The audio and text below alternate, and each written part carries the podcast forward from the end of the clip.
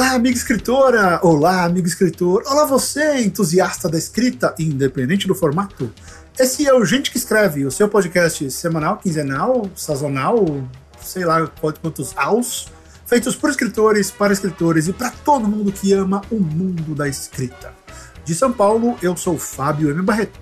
E de São Paulo, eu sou o Rob Gordon. E no programa de hoje nós vamos fazer o segundo episódio da série que a gente iniciou no programa anterior, aquela série de tutoriais, né, aquela que a gente chamou de desenvolvimento narrativo. E na primeira a gente falou sobre como desenvolver a sua história. E, e essa talvez é uma frequência, né, Rob? Uma, eu acho que ela pode até ser vem antes da, do desenvolvimento, mas a gente vai falar sobre um negócio chamado ideias. De onde elas vêm, o que elas comem, como elas se reproduzem, qual a importância delas na história? A resposta não é tão óbvia assim. E como a gente pode garantir que as nossas ideias surjam na hora certa, do jeito certo, para que a gente transforme os nossos conceitos de história em algo fantástico. Tem alguma coisa a acrescentar, Rob? Não. não o, senhor, o senhor está em casa? Eu estou em casa. Você permanece em casa? Eu permaneço em casa. Oitenta e tantos dias, já não aguento mais. Eu, eu saí. Limpa eu a sa... parede, porque o Eric tá repiscando. Eu saí essa semana, fui máscara, tudo, fui comprar, não lembro o que, terça ou quarta-feira aqui na esquina. Mas, cara, você sai você volta, tipo, muito assustado, assim. Você volta jurando que você nunca mais vai sair. Você volta, você vai direto pro chuveiro. É. é... Uhum. Sei lá, Eu- é desanimador é, demais, cara. Semana que vem eu vou sair, tem ultrassom, então eu vou sair. E aí, vamos ver como está o mundo lá fora. Mas pela janela parece que tá tudo bem, né? Tá cheio de carro na rua. Ah, não, é. As pessoas definiram que não existe mais pandemia. Elas decidiram. isso. Acabou. Acabou. É, elas, elas cansaram, então elas foram pra rua. Mas fantástico. Mas a gente tá aqui não para falar de Covid-19, mas sim para falar de desenvolvimento. Então nós vamos falar hoje sobre ideias. O Gente que Escreve dessa semana começa em 3, 2, 1. Vai!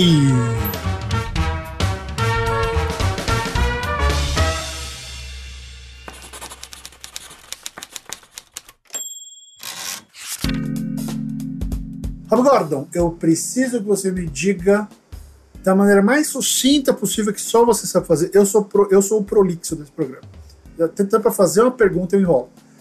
Eu quero que você me diga de forma mais direta possível o que diabos é uma ideia dentro do ambiente de escrita criativa. O que é ideia? A forma mais sucinta do mundo é uma faísca. É uma faísca. É uma faísca. É uma faísca. Ok, é uma faísca. Cabe a você decidir encontrar maneiras de transformar essa faísca numa fogueira. E quanto tempo essa fogueira dura e tal. Mas ela é uma faísca.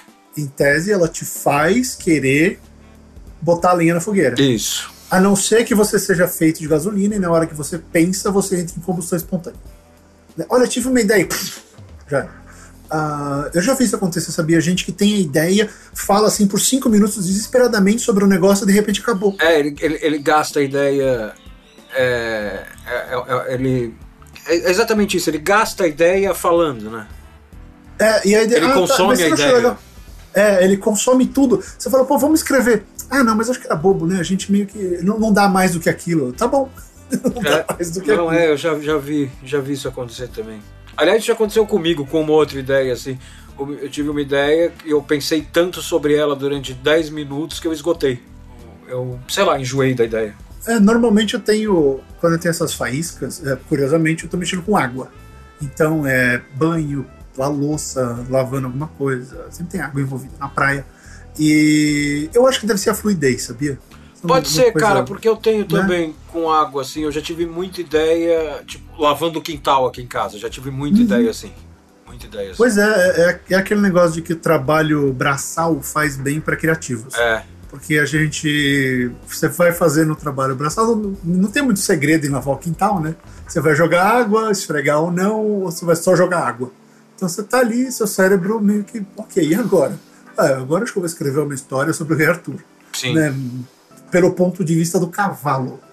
né, e aí surge. Mas é, eu acho legal essa- esse conceito que você deu de faísca, porque é, normalmente é, a gente vai tentar desconfundir?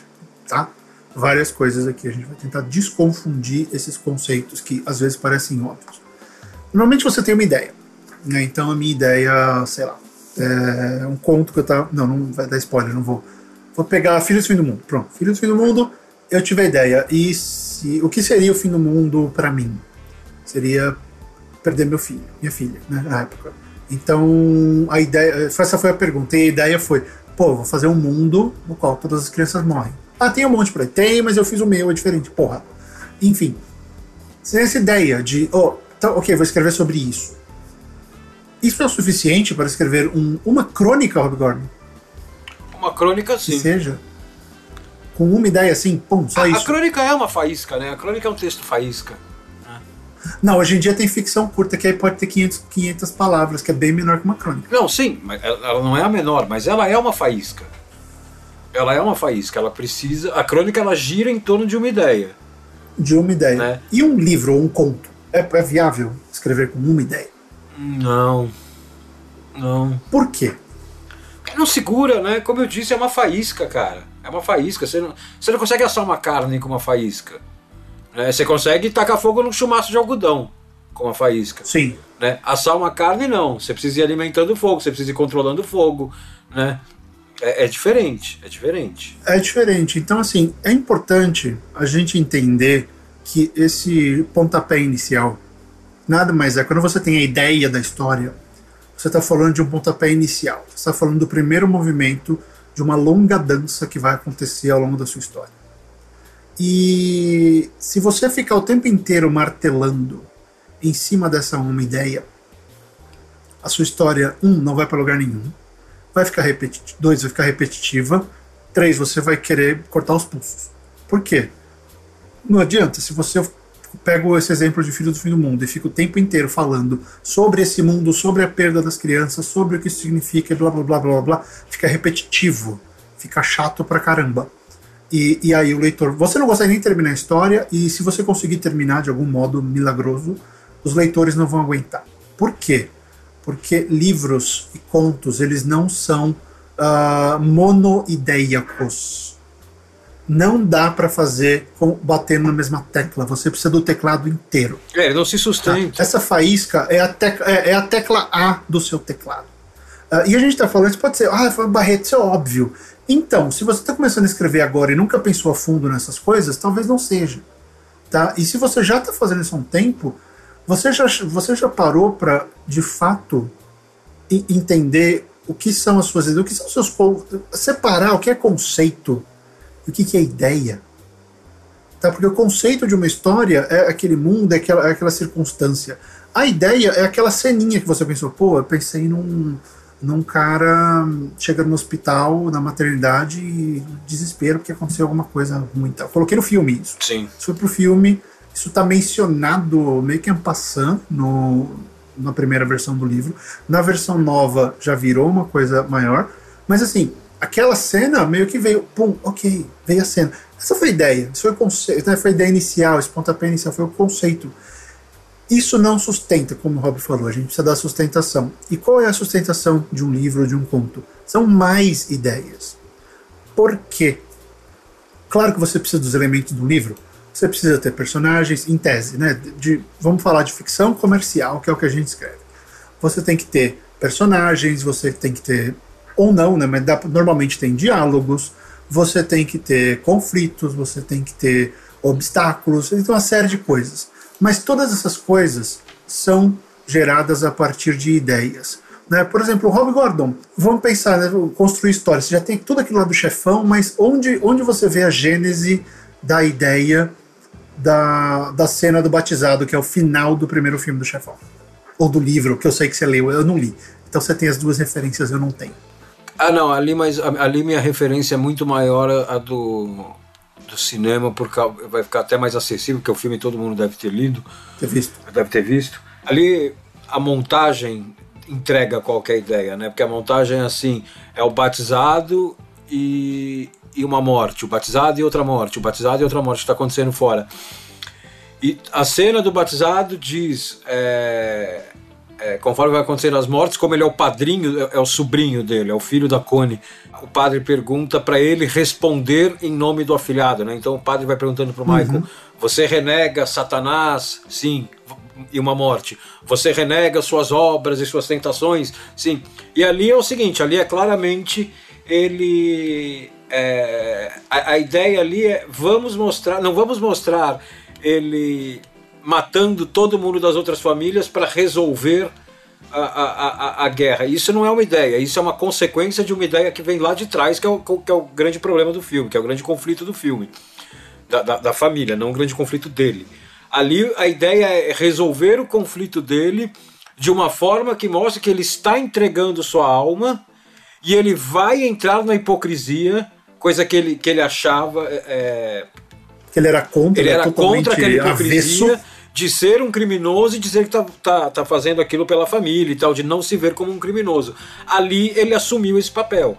Né? Então é, é, ali você não está só resolvendo o problema do, do da, da, família Corleone no mundo do crime de Nova York. Você está resolvendo o problema Michael a partir de uma uhum. ideia que é o seguinte: vamos usar uma metáfora religiosa para mostrar o que ele vai ser daqui em diante. Exatamente. Então, olha só, o Rob explicou a construção da cena. Agora, quando você pensa nisso, ele, usou muito bem o termo, vamos resolver isso aqui. Né, e vamos definir a, essa quem é o Michael agora. Isso. Essas são as duas propostas, os dois conceitos. Ok, essa cena tem que fazer isso. Como vai ser o batizado? Isso é uma ideia. Como vão rolar as mortes? Cada uma é uma ideia diferente. Exato, exato. Né? Uh, o que o Michael vai falar tá dentro de outra ideia, porque eu já batizei criança, hoje em dia, por exemplo, não tem mais isso, não você tem, não pergunta não tudo tem, isso. É, eu nem sei se naquele tempo se perguntava tudo isso, mas usaram um recurso, de, em algum momento se perguntava, vamos usar. E usaram. Então, assim, cada momento, vamos, vamos, vamos parar de chamar a ideia, né, a ideia da cena, vamos parar de chamar de ideia, vamos chamar isso de conceito. Olha, esse é o conceito da cena. Dentro desse, embaixo desse guarda-chuva conceito, tem um monte de ideiazinhas. Essas ideiazinhas é que vão construir as cenas. Isso. E você que está escrevendo é responsável por cada uma delas. Então, assim, é, a gente, ficou muito fácil, porque eu mesmo falo isso, e, e eu me eu, eu, me peguei pensando nisso quando eu estava montando a pauta desse programa. Eu, caramba, não é uma ideia, né? A gente chama ideia porque a, a, o lance de tive uma faísca de criatividade ou eu vislumbrei alguma coisa, é chamado de ideia por todo mundo, mas aí você vai ter uma, você tem dois tipos de ideia. Tem ideia grandona e tem ideia pequenininha. Então vamos tentar chamar de conceito. Você pensou num conceito de, de uma história. E cada cena, cada problema que você tem que resolver pede uma ideia diferente. Porque se você usar as coisas que você já fez antes no mesmo livro, o leitor vai ficar aquela, putz, esse cara só sabe fazer essa cena aqui? É o lance que o Rob falou no programa passado do, do Dashiell Hammond. Toda vez que ele ficava preso, que ele empacava na história, alguém entrava na sala com uma arma. É. Né? Se você não faz isso bem, o leitor percebe. E aí fica aquela coisa chata. Então, assim, o que é a ideia? Né? O que é o conceito? O conceito é aquele, aquele lampejo, aquele vislumbre da história que você quer contar. Então, histórias começam com conceitos. Ah, eu tô querendo reinventar a roda. Não, eu tô tentando separar as coisas porque fica até mais fácil para mim. Em vez de eu pensar, pô, eu tive uma ideia, mas eu preciso de outra ideia. Não, eu pensei num conceito, agora eu preciso de várias ideias. E o que é ideia? É tudo que a gente faz os personagens fazerem, falarem ou pensarem. Então, cada linha de diálogo é uma ideia. Entende? A gente está descarregando ideia o tempo inteiro quando escreve uma história. Não é só aquele momento, ah, tive uma ideia, eu preciso de inspiração. Você realmente acha que você vai ter inspiração para milhares de ideias? Esse é, esse é o ponto que eu queria chegar com isso. Se você fica esperando a inspiração para ter uma ideia, você está ferrado. Sim. Você vai escrever como desse jeito? Não é assim que a coisa funciona. Então a gente tem que ter desenvolver as nossas ferramentas próprias de como uh, deixar essa criatividade aflorar para resolver essas inúmeras ideias que o livro vai pedir de você. Se é para resolver problema ou fazer graça, o que for, você precisa ter essas ideias. E para isso você tem que entender primeiro o que elas são. Aí a gente cai numa palavra que a gente usou muito no, no programa passado, que é fluxo, né? Sabe o um negócio que o, o, Brandon Sanderson falou ontem? Estava assistindo uma aula dele e ele, ele falando sobre uh, o lance que assim, ele escreve em blocos de quatro horas. A primeira aula ele fica enrolando, escreve umas 200 palavras. Né, ou fica na internet, ou enfim, fica rabiscando coisas, escreve pouca coisa. Na segunda hora, ele começa a engatar já faz umas 500. A terceira hora é o, é, é, é o sweet spot, é onde rola. Escreve 1.500, 2.000 palavras. Vai lá e arrebenta. E, e, na quarta hora começa a ficar cansado, começa a perder o ritmo e diminuir de novo. Então ele precisa desse, dessa constância para criar esse fluxo de ideias, para criar esse, esse ritmo de, de, de, pensar na cena, em tudo que a cena precisa, ele vai desenvolvendo até que ele engata a cesta e vai. Mas depois a gasolina acaba. Por quê? Isso é uma outra coisa, a gente vai falando do programa. Mas não ache que, olha, eu vou fazer meu ritual aqui, vou sentar no computador, eu vou ter milhões de ideias na minha cabeça. Não vai. Não é assim. Tem, tem hora que você tem muitas, tem hora que você não tem nenhuma. Cara, e, e isso não é bloqueio criativo, isso é simplesmente o, o, o, seu fluxo deu uma parada ou acabou o gás. É, ou acabou o gás. O... Eu vou te falar um negócio, cara. Para mim, escrever a coisa mais difícil de todo o ato de escrever não é a mais chata, a mais chata para mim é revisar, mas a mais difícil é ter ideias. Eu tenho percebido isso faz um ano mais ou menos, que como eu escrevo muito para os outros, seja especialmente roteiro, mas não só roteiro, texto de publicidade, de tudo. É, uhum. Cara, é, é, é automático para mim. O cara chega e fala assim: quero um texto sobre isso, isso, isso e aquilo. Ok, eu sempre escrevo. Por quê? Porque. A ideia chega pronta. A ideia veio você, né? pronta. Né? A ideia veio pronta, eu não preciso ficar pensando na ideia. A ideia está aqui, nesse briefing aqui, impresso do meu lado. Né? Então, assim, a parte de ter a ideia, é, é, é para mim, é a parte mais difícil hoje. É, de ter o conceito que a gente estava falando. Eu não sei se hoje ou se sempre foi e eu percebi só hoje. Mas isso não quer dizer que eu não tenha ideias. Mas, é, é, aliás, eu continuo tendo, mas a ideia, quando eu tenho a ideia, eu começo a pensar: putz, tive essa ideia tá, mas isso tem que me gerar um começo. Que tipo de começo que geraria? E daí eu vou para onde? E eu vou burilando a ideia, tal. Isso é às vezes horas ou dependendo da ideia dias sem escrever uma linha, só pensando na ideia, só pensando na ideia. O outro quando chega a ideia pronto eu abro o Word e começo a escrever. Ah, é. é. Eu fiz isso outro dia. Um dos meus apoiadores lá no, no Fábrica de Histórias, aliás, quiser apoiar, entra lá. É, um dos meus apoiadores, ele, ele deu uma ideia insana porque eu escrevo uma ficção relâmpago por, por semana, em tese, para eles, e eu falei, tô sem, tô sem conceitos, me, me mandem, me mandem coisas. E aí um vira e fala, ah, um, um anão, um anão que engoliu um rio. Eu, hum, caralho, um anão que engoliu um rio. Fiquei pensando, semanas. Aí chegaram para mim, me convidaram para uma coletânea. Olha, você precisa de alguma. Uh, uh, você tem um texto, tem alguma coisa para fazer pra gente? Eu escrevi pro cara, posso usar esse conceito que você me deu? Ele, claro, eu peguei o que o cara mandou, botei dentro do meu estilo. Te juro, Rob, eu, eu caguei aquele texto. Ah, não, Saiu eu sei em como é. duas horas e meia. Um continho inteiro, assim, e ficou muito legal, porque é aquele. Eu não precisei ficar me martirizando para pensar se o conceito era bom. Eu simplesmente fui lá e fiz ele funcionar. Sim. Acabou.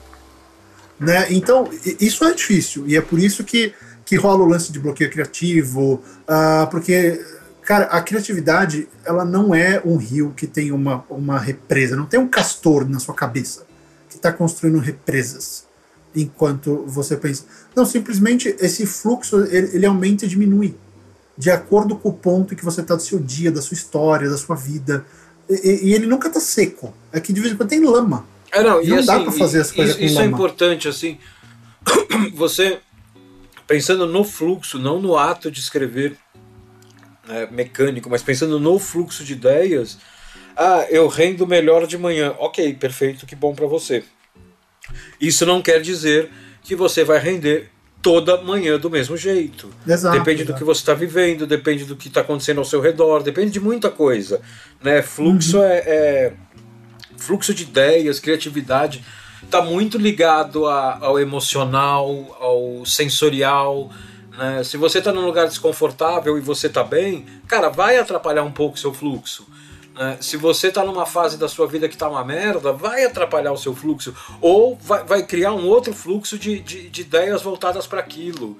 Né? É, porque muita gente faz aquele esquema que você usa a escrita para tentar resolver um problema. É, eu faço Seu. isso, eu faço isso. Eu, é, eu, você...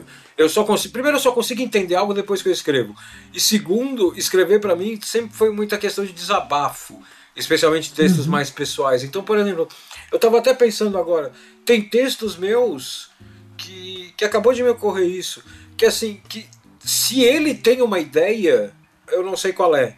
Porque assim, Você não sabe, você simplesmente escreveu, né? Exato. Não, e assim, eu tava, era tipo duas e meia da manhã, trabalhando na, na redação, sozinho. É, é tipo, quarta-feira, duas e meia da manhã. É o terceiro dia desta semana que eu estou sozinho às duas e meia da manhã trabalhando. Ou seja, eu já fiz isso segunda e terça. Né? E, puta, ganhando mal, conta atrasada, aquela vida infeliz pra caralho. De repente, assim, cara, eu preciso escrever sobre tristeza. Daí eu pego e escrevo, sei lá. Uh, eu começo, eu, eu abro e come, de repente no segundo parágrafo eu vejo que eu estou, sei lá, construindo a história de uma lágrima que está descendo pelo rosto. Né? É, é, um, é uma crônica de oito parágrafos que vai durar mais ou menos uns quatro segundos, que é uma lágrima descendo pelo rosto. Então eu vou enchendo de descrição e percalços e não sei o que, só para o texto ganhar gordura. Mas, cara, eu comecei a escrever sem a ideia. A ideia surgiu no meio ali. Nesse exemplo aqui, deve ter exemplo que ela nem surgiu. Sim, você começa com o conceito. É, é porque isso nos traz para outra pergunta que seria o nosso próximo bloco, de que é de onde vêm essas ideias? Como encontrar essas ideias? Né? Porque você tem milhões de professores, livros e, e gente, de novo, o que a gente fala aqui é, é um aspecto, é o nosso aspecto de como a coisa é feita. Tem um monte de teoria, livro, outros cursos, um monte de gente que pensa diferente e que vai te falar diferente. Tá? O, o importante é saber o que serve para você ou não. Então, assim, é, o Rob falou de, pô, eu quero escrever sobre tristeza. Tem gente que começa com um tema. Ele começou com esse tema, quero escrever sobre tristeza. Uh, quando eu escrevi a última balada de Bernardo, Rob, você se leu, eu. Eu não só li como eu fiz o prefácio, caralho. Você, ai, eu não lembrava qual que você tinha feito. Olha desculpa. Lá, olha lá, é foda. Desculpa, não, eu sabia que você tinha feito um prefácio, eu confundi, eu achei que você tinha feito a Velha Casa na Colina. Perdão. É, eu tinha uma vaga ideia eu tinha assim, eu quero escrever, eu, eu quero botar uma coisa que estava dentro de mim para fora há muito tempo, que foi uma namorada lá atrás. E eu falei, eu, eu, preciso botar isso num texto e tirar de dentro de mim. Preciso exorcizar esse negócio. É, tirar do sistema, comecei, né? Então, tirar do sistema. Tirar do sistema, tirar e parar de me preocupar com isso e tal. Porque, né, faz, eu tô casado há 20 anos que eu tô pensando em namorada antiga. Mas é assim, acho que quando a gente se importa uh, e, e, é especial de alguma maneira, a gente pensa. E eu não vejo como um crime pensar na pessoa, mas eu acho que eu queria entender o que que, o que, que por que que isso vinha. Então, na verdade, uh, eu de, nem de perto eu sou o Bernardo, mas uh, o que ele sente em relação àquele relacionamento é o que eu sentia. É o que eu ainda sentia, o que eu queria entender e falar, ok, eu, botou, sabe, o lance todo da, da menina pegar uma a magia dele foi assim, parece que arrancou uma parte de mim. Eu queria ela de volta para falar, olha, me dá aqui, já que você não vai fazer nada com isso, deixa aqui comigo, porque assim eu fico bem, sabe? E eu vou pegar a minha charretinha e vou embora. E vou cair fora. A charretinha não existia na história. Essa foi uma das poucas histórias na minha cabeça, umas poucas histórias. Essa foi uma das poucas histórias da minha carreira que eu não tinha cena final na cabeça. Eu não tinha ela surgiu porque eu falei, ok, eu fiz o que eu tinha que fazer aqui, tô saindo fora. Chega, deu. Né? Então, todo o resto não tinha. Então, eu fui descobrindo isso. Ai, de onde que vem essas ideias? O, o Rob mesmo falou, vou falar sobre tristeza. Eu, eu vou, vou, vou, pensar, a gente está falando do conceito. Né? De onde que vem tudo isso? A gente vem de um desejo. Normalmente vem de um desejo, de uma resposta, de uma... de algo que você pensou Sei, sei lá, olha para um prédio, eu tô aqui, tem um monte de prédio na minha frente, eu só vejo prédio, prédio. É, o simples ato de falar quem será que mora ali, tô olhando para um apartamento, já me faz pensar, não sei, tem, umas, tem uma luz verde lá dentro, é um palmeirense. Começou uma história. O que, que esse cara tá fazendo? Eu vou colocando coisas. Isso são ideias? Isso são, são informações que eu estou jogando ali, mas e as ideias criativas? Né? De onde elas vêm? o, primeiro, o melhor jeito para você começar, se você está com problemas com isso, pense no clássico e se. É exato. Eu estou olhando para aquele apartamento e se um urso mora ali dentro? Hum, cabe um urso no apartamento? O urso que estava na forma de um humano. Então tá bom, esse é um, ele é um metamorfo. Uh, então é um palmeirense que vira um urso. Ok, começando a ficar criativa a coisa. Uh, ela tá. Porque, no, no, meu caso, eu sinto que tá ficando criativo porque tô saindo do lugar comum. Tô saindo do óbvio, então tem um urso. O uh, que, que esse urso tá fazendo ali? Ele. A família dele morava numa floresta que tinha aqui e ele nunca quis ir embora. Tá, por quê? Por que, que não foi embora? Que katsu! De onde vem essa família? Aí, pô, pensar no backstory pro urso. Ah, esses ursos moravam aqui. Tinha urso no Brasil? Não, mas eles eram imigrantes. Sabe? É, você começa a se fazer perguntas. A gente fez todo o programa anterior em cima de perguntas. Para achar ideias, e isso eu estou praticamente dando uma aula do Conte aqui, do lance de ideias. Fazer perguntas é o melhor jeito de, de fazer isso. O Gaiman tem um jeito fantástico de explicar isso. Você pensa uh, as palavras mágicas para uma criança contar uma história. E o que acontece agora? Ok, tem um urso metamorfo que mora no apartamento à minha frente. E o que acontece agora? Ah, e agora ele está com fome, porque está na pandemia, ele não pode sair porque ele acha que ele leu uma fake news de que uh, o Covid, Covid-19 ataca pessoas peludas com mais frequência. Ele está com medo de sair. E o que acontece agora? Bom, ele precisa contratar alguém para levar comida para ele, mas aí vão ver que ele é um urso. Uh, e o que acontece agora? Não, mas ele, mas ele não é metamorfo, ah, mas porque ele está sem comida, ele está no formato urso. Então ele tem que dar um jeito de pegar comida sem matar ninguém, sem assustar ninguém. Você entende? É, é bobagem. Eu não vou escrever essa história. Mas ela está acontecendo. Cara, você sabe que é meio coincidência você falar isso hoje, ah. porque eu acabei de lembrar que uma vez eu fiz. Você conhece um urso? um, um, um exercício de escrita. Ele até me ignora. O que, que foi? Não ouvi, desculpa. Não, eu falei que você conhece um urso. foi conveniente você falar ah. isso agora, você conhece um urso. Não, não. É meu vizinho aqui mudou agora pra cá. É... Então, uma vez eu fiz um exercício de escrita e é muita coincidência você falar isso hoje, porque hoje nós estamos gravando esse, esse programa de 12 de junho, Dia dos Namorados.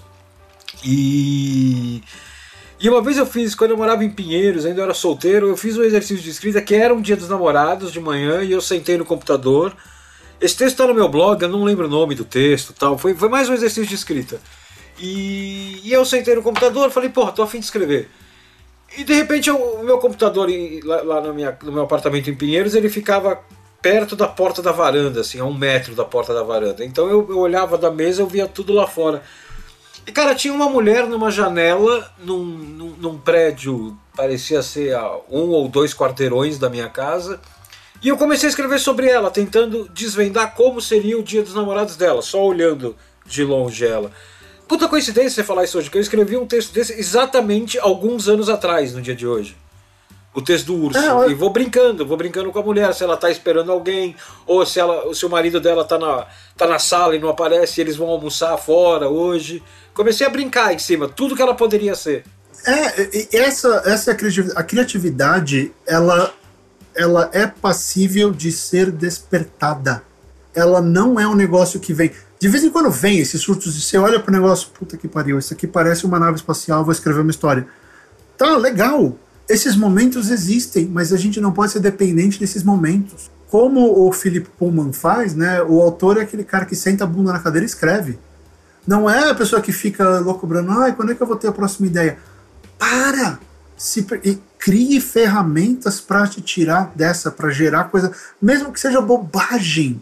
Crie ferramentas para te tirar desse, dessa estagnação.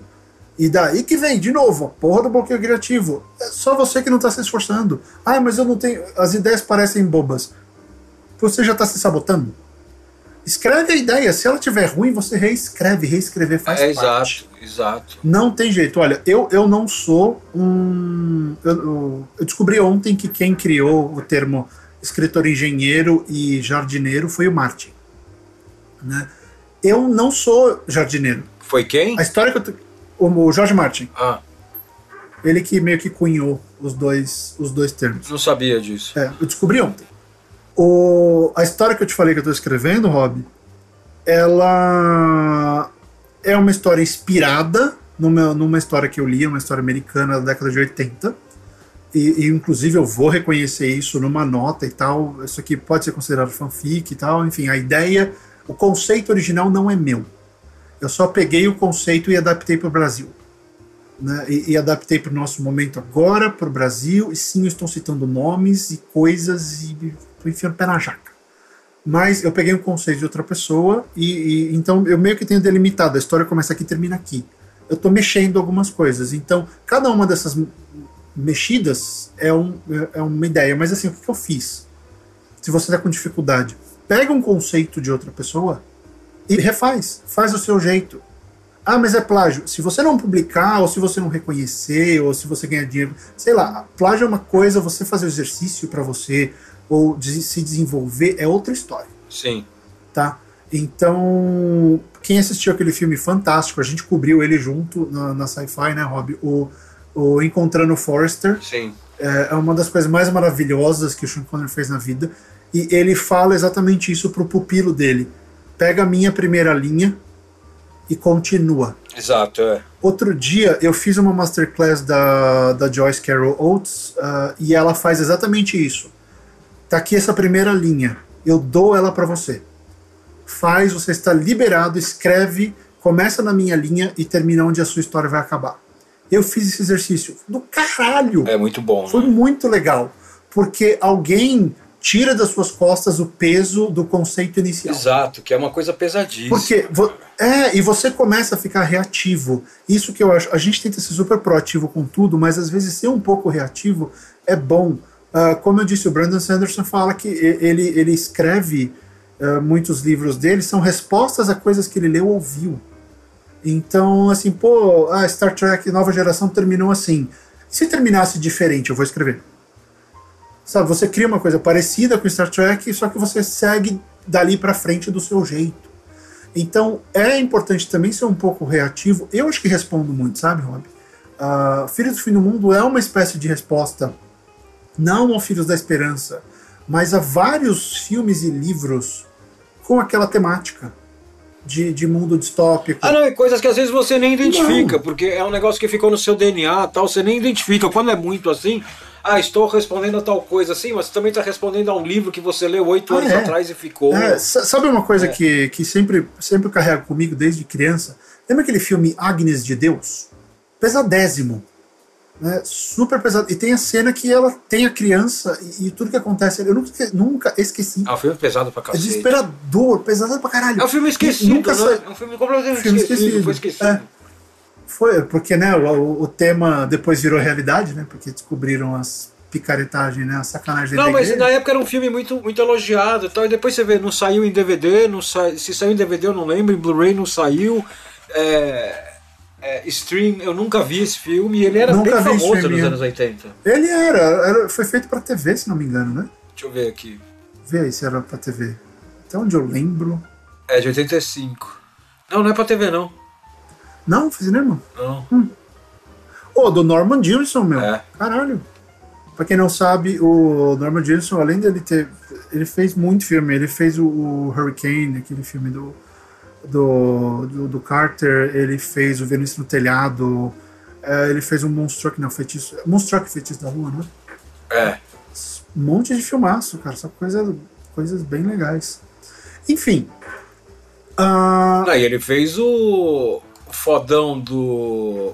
Ah, do Sidney Poitier, o, No Calor da Noite. Isso, No Calor da Noite, do caralho.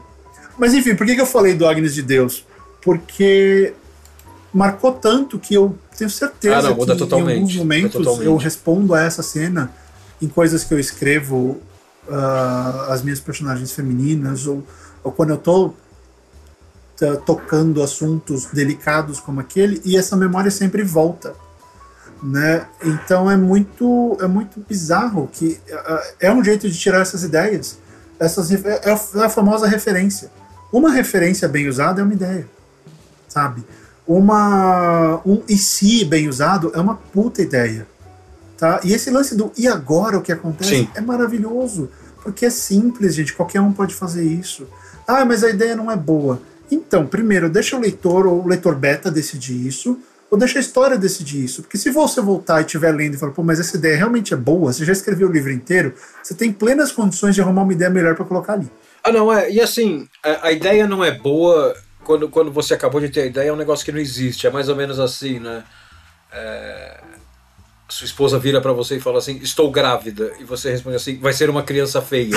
Então, você não tem como saber. Você não tem como saber ainda. Só sei que você vai tomar um tapa se você falar isso. Não, não vai ser agradável. Né? Você não tem como saber. A, a ideia não é boa. Você ainda não fez nada com ela. Cara, você acabou É. de ter a ideia. Calma, olha. Olha, talvez ela seja parte de algo melhor, de algo maior e funcione muito bem. Tal- talvez não, talvez ela seja uma bosta. O ponto é, você só tem como saber quando você começar a trabalhar essa ideia. É, olha só que coisa. Eu, eu ajudo uma autora americana, muito famosa no momento, por sinal, a Mary Robinette Cowell, a- com as- os diálogos em português nos livros dela. Ah, Ela tem vários personagens brasileiros no- numa série chamada ah, The Lady Astronaut. Tá? É, e, e ela me manda os diálogos e eu ajudo a ver se tá legal, como é que fala. Porque além de tudo, ela grava o audiobook. Então eu ainda mando gravado como é que fala. Então se ela, né, em tese deve ficar legal, porque eu, eu ajudo. Eu ajudo mesmo, não pago nada, só, só ajudo. E um dia ela mandou um negócio, tinha um monte de coisa, tinha um lance de, de um personagem meio abusivo na base lá do Nordeste, não sei o quê, e. E eu fiquei umas três horas martelando naquilo, peguei, encontrei os xingamentos certos, as, as expressões, né, as interjeições certas, blá blá blá blá. Fui, mandei pra ela tal. Aí ela mandou um e-mail um mês depois com outra coisa. Falou, ah, deu certo aquele negócio. Ela, putz, eu tive que tirar aquele capítulo inteiro. Porque não estava funcionando, né? Então, se uma, eh, e ela acabou de ganhar o Nebula, o Hugo, ganhou tudo, tudo que tinha pra ganhar. É, essa é a medida que a gente tem que pensar. Ah, ah, quer dizer que todas as ideias ali são ruins? Não, mas não estava funcionando. Quando a história estava completa, aquilo ali estava sobrando. Não fazia sentido. Aí ela pegou, tirou toda aquela, aquela temática, reescreveu o capítulo e, e foi. Então não precisou daqueles diálogos. É só aí que eu quero chegar. Então, é, nem toda ideia que você tem necessariamente vai ficar até o final. Mas quando você tem essas ideias pequenas e que você fica meio assim com elas, elas permitem que Sim. você continue a escrever. Elas permitem que você chegue a outras ideias que podem ser melhores do que ela.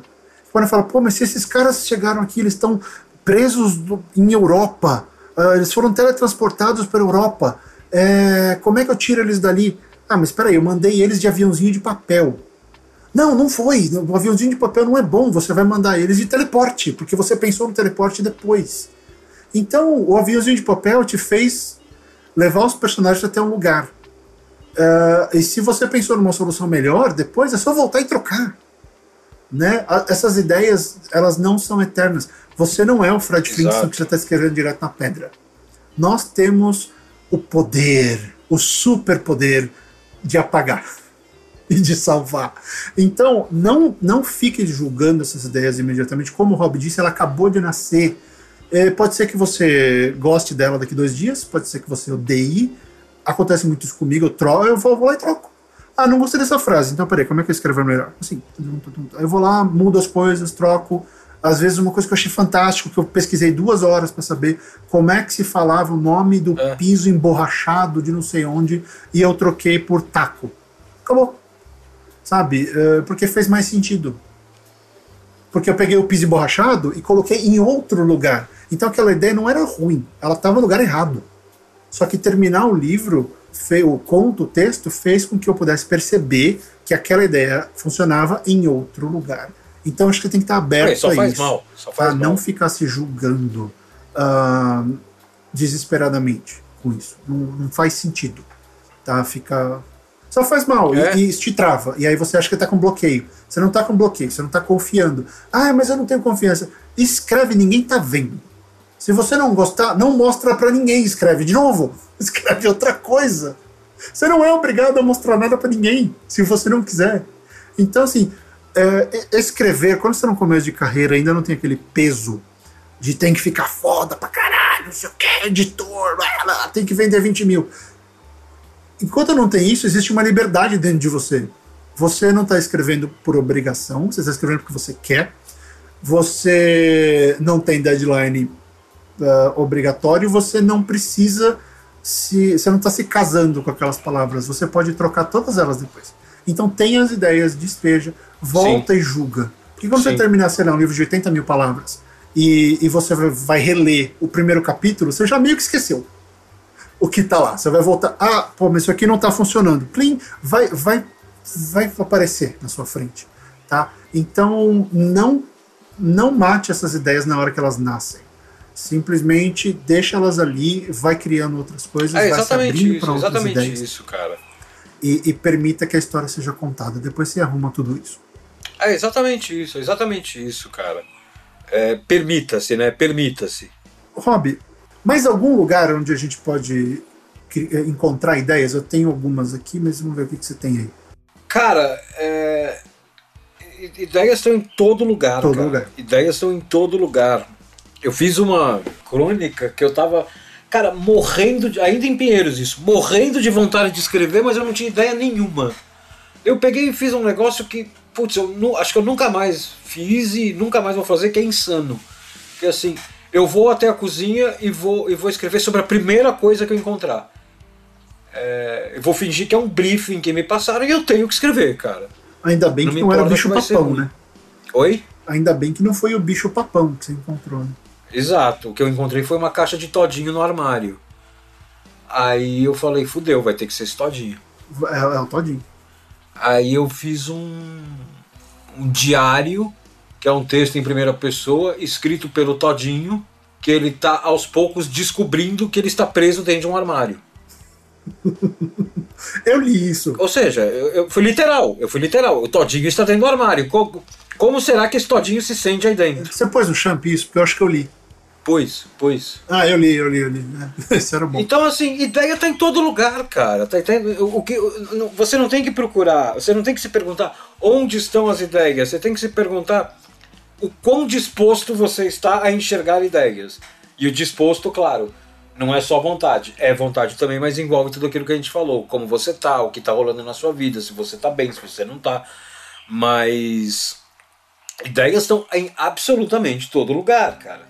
Eu tô conversando aqui com você, eu tô gravando esse podcast, tem dois cachorros aqui perto de mim, cara. Deitados no- perto, perto de onde eu tô.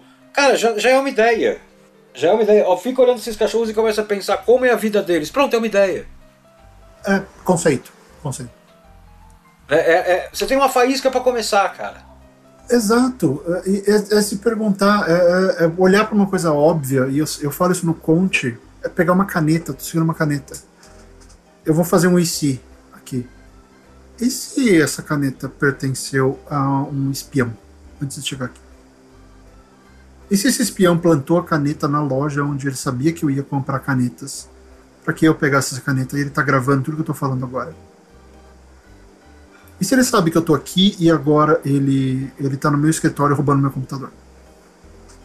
Porque tem um localizador na caneta. É. E se essa caneta, quando sair da minha mão, ela vai passar por mais três pessoas e vai cair na mão de uma velhinha que vai escrever o melhor poema do mundo? Então, é, é olhar para esse objeto banal e me perguntar o que, que ele pode gerar narrativamente. Que faísca ele pode me dar? Então, quando você está travado, ah, na história maior, assim, é difícil, eu já passei por isso algumas vezes, escrevendo romance.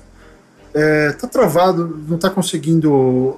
Você perdeu o fluxo, o rio secou um pouquinho. Pega outra coisa e pula num lago. Tem um lago do lado. Imagina que todo. Imagina assim, olha só, vamos, vamos meditar. Um, tem um rio que é a sua criatividade. Está fluindo. Em alguns lugares é uma, corre, é, uma, é uma corredeira louca que vai ficar se batendo nas pedras. Em outros lugares ele é o Anduin, é um rio gigantesco, sereno, bacana. E tem lugar que ele tem uma poça de lama, porque seca e depois a água vai embora de novo e volta. Né? Vamos imaginar esse rio. Imagina que ao longo desse rio tem lagos. E quando o rio seca, você pula para o lago. E o que, que é o lago? É um poeminha, é um continho, é uma crônica, é uma coisa melhor. É, é o simples ato de olhar para a caneta, abrir um, um arquivo e escrever o que der vontade. Tenta, tenta escrever de onde a caneta veio, para onde a caneta vai, quais são os componentes dentro da caneta, como a caneta funciona. Escreve isso. Escreve qualquer coisa, porque isso mantém a sua mente ativa. Tá? E você para de, de se fixar naquele problema que você encontrou. Então, assim, dá para fazer isso com a caneta, dá para fazer isso com uma pilha. É, sei lá, eu pensei Cara, aqui, dá ó, pra fazer com segurando- qualquer coisa. Tô, é qualquer esse, coisa, eu tô segurando uma Qualquer coisa. Duracell, uma Duracell de uso único e uma Energizer recarregável. Imaginou uma treta entre duas pilhas porque elas são de raças diferentes? E, e a Duracell acha que ela é mais digna porque ela carrega mais energia só que a recarregável, a Energizer, acha que ela é melhor porque ela está salvando o mundo. E essas duas tretando. Porque uma se acha melhor. Acabou, tem uma história aí. Tem um conceito para você trabalhar. Então, encontrar conceitos uh, vai, tem muito a ver com o gênero em que você escreve.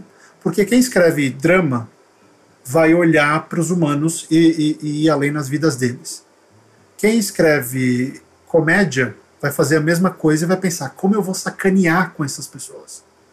Quem escreve ficção científica vai, ou realismo mágico, ficção urbana, vai além da realidade. Quem escreve fantasia vai pegar tudo que está olhando e vai colocar num reino distante em algum lugar. Tá? Então, o seu gênero, ele vai meio que direcionar o tipo de conceito que você vai surgir, que você vai ter, que você vai buscar. Mas a prática, o modo que você vai fazer isso, não muda absolutamente em nada, porque a nossa realidade é uma só. A caneta que eu estou segurando aqui é exatamente é o mesmo princípio da caneta que o Rob Gordon tem na frente dele. Elas podem ser marcas diferentes, cores diferentes, ter nível de tinta diferente, mas uma caneta é uma caneta. Só que a minha caneta vai ter pertencido ao espião. A caneta do Rob Gordon foi a caneta que o Mário Puzo autografou o último livro dele. E, e, sei lá que história que vai sair daí, mas pronto, já chegou. É, é o fato de estar aberto a encontrar esses conceitos e uma vez que o conceito fale com você e te deixe empolgado para escrever, as ideias menores vão vir, porque você vai querer resolver esse pepino você vai ficar se perguntando, e agora, e agora, e agora, e você vai chegar lá. É, de repente você não quer dar a resposta para o leitor, você quer dar a resposta para o leitor depois de achar a resposta para você. Né? Exatamente. Você quer a resposta. E, e galera, não se sintam uh, pressionados ao lance do primeiro rascunho ter que estar tá bom e, e, fantástico e tal. Isso é uma coisa que eu já falei várias vezes. Eu sou assim porque eu sou meio problemático. E por causa de carreira e umas bobeiras na minha cabeça. Mas não é assim que funciona, sabe? O, o normal é vai e escreve o primeiro rascunho e vê se funciona. O que, que acontece às vezes, que eu queria chegar? Às vezes você chega no final da história e você percebe que o final dessa história que você escreveu é, na verdade, o começo da história que você tem que escrever. Sim. Então tudo aquilo ali era preparação, era você descobrindo o conceito certo. E todo esse tempo você já foi pegando prática, você já foi pegando milhagem de escrita. Então, nem, nenhum exercício é inútil, nenhum momento de escrita é desprezível ou desnecessário. Não. Se você descobrir que a última cena dessa história que você pensou em respeito da caneta, putz, tem um romance aqui. Fantástico, porque eu descobri que a caneta, a caneta não é mais relevante, mas eu cheguei numa personagem assim, assim, assado, que vai me permitir contar a história XYZ. E é essa história que eu quero contar. Você não vai nem lembrar mais o, o, o do exercício da caneta, virou um exercício. Tá? Então, esse tipo de coisa é um complemento ao desenvolvimento que a gente falou no programa anterior, porque a gente está falando de desenvolvimento narrativo de forma né, ampla, nesse guarda-chuvão dessa série de tutoriais. Então, quando você está desenvolvendo esse conceito ou encontrando essas ideias pequenas, você está, de certo modo, desenvolvendo a sua história, só que num âmbito um pouco mais micro.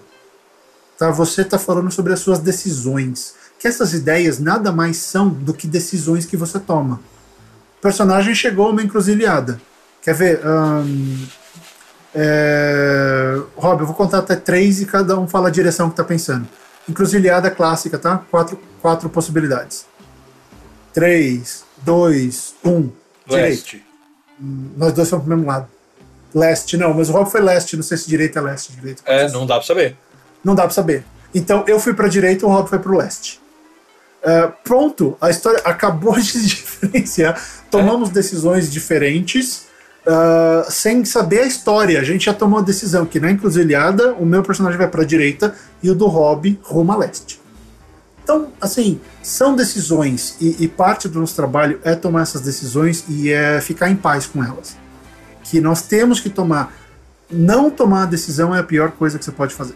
É, é, tá? exato. Exato. Já mil, mil pessoas já falaram isso, só vou ecoar, ecoá-las. Uma ideia ruim é editável, ideia nenhuma você não tem nada que fazer. Tá?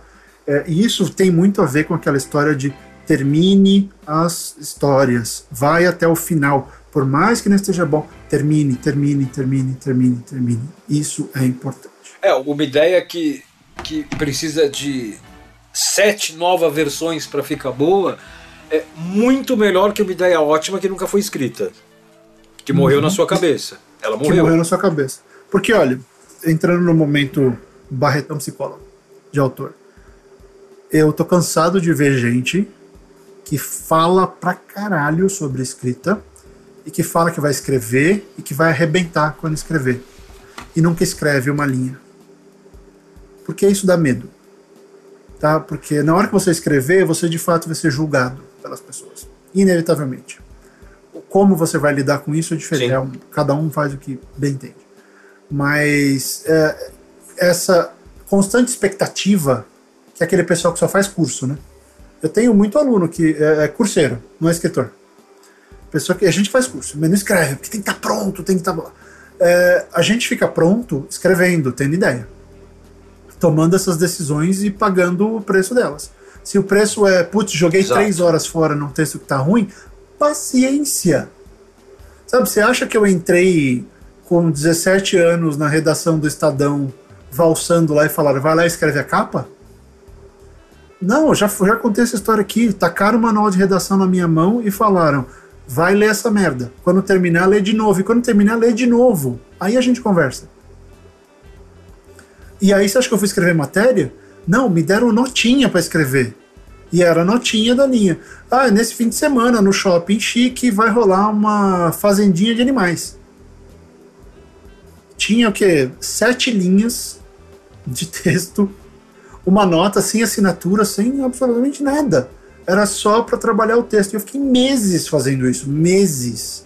Até alguém falar: olha, você vai fazer uma matéria, você vai entrevistar gente. Sim. Por quê? Era necessário esse período de preparação, esse período de, olha, é assim que funciona, essa é a estrutura, essa é a ordem de encadeamento, é assim que faz um lead, é assim que jornalista pensa, bota isso na sua cabeça, moleque. Eu coloquei, beleza, deu o que deu. Ah, mas eu me arrependo de ter escrito essas notinhas bestas? Não. Elas foram necessárias. Eu nunca tinha escrito nada. Então, assim, é, esse lance de, ah, eu estou me preparando é legal, mas se você não estiver escrevendo pelo menos um pouco por semana, você não está se preparando, você se enganando. Então escreve, escreve. E outra, não, você não precisa mostrar, de novo, não precisa mostrar, só para você. Tá? E vamos para um breve intervalo e voltamos já.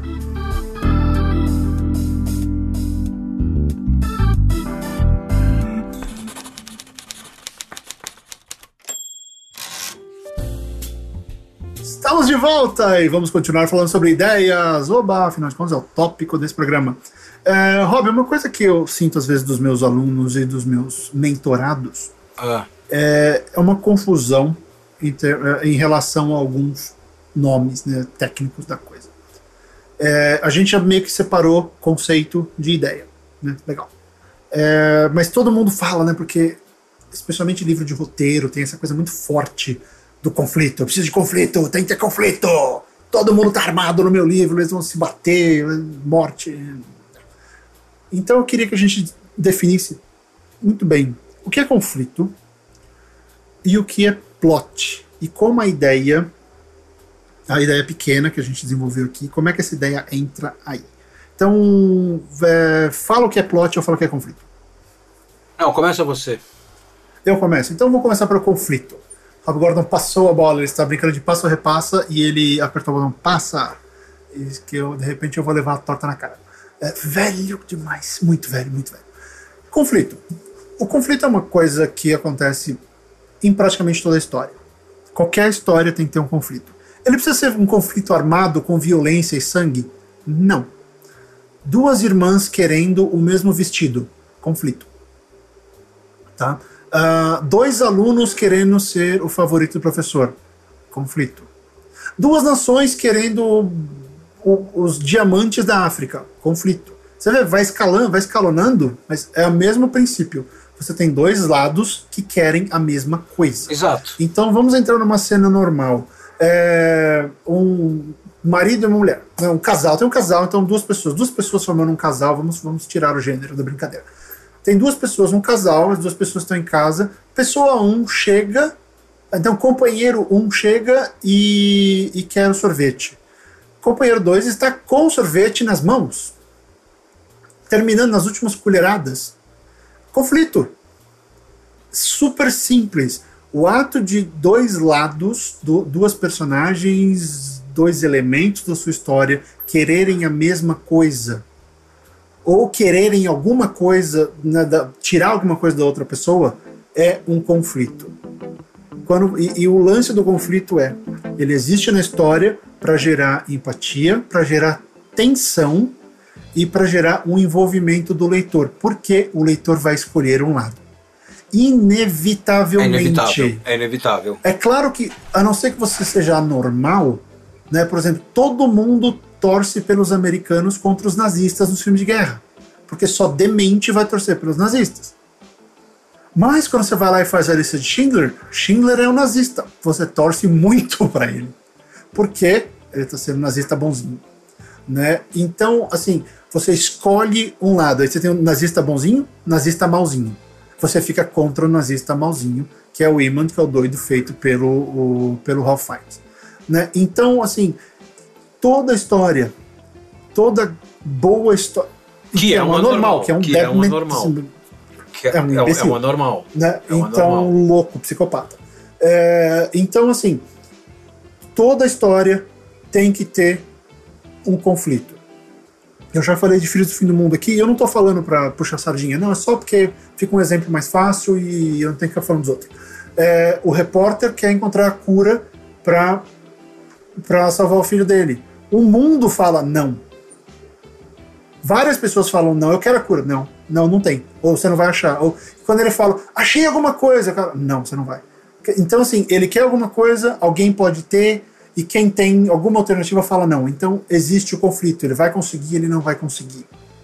Né? E isso é a, é a alma de qualquer história dramática. A narrativa moderna é construída em cima dessa ideia de conflito. Mas esse negócio do conflito é, um, é, um, é uma querência, sabe? É a necessidade dos personagens. Eu quero, a outra pessoa quer, nós vamos ter um conflito para ver quem consegue.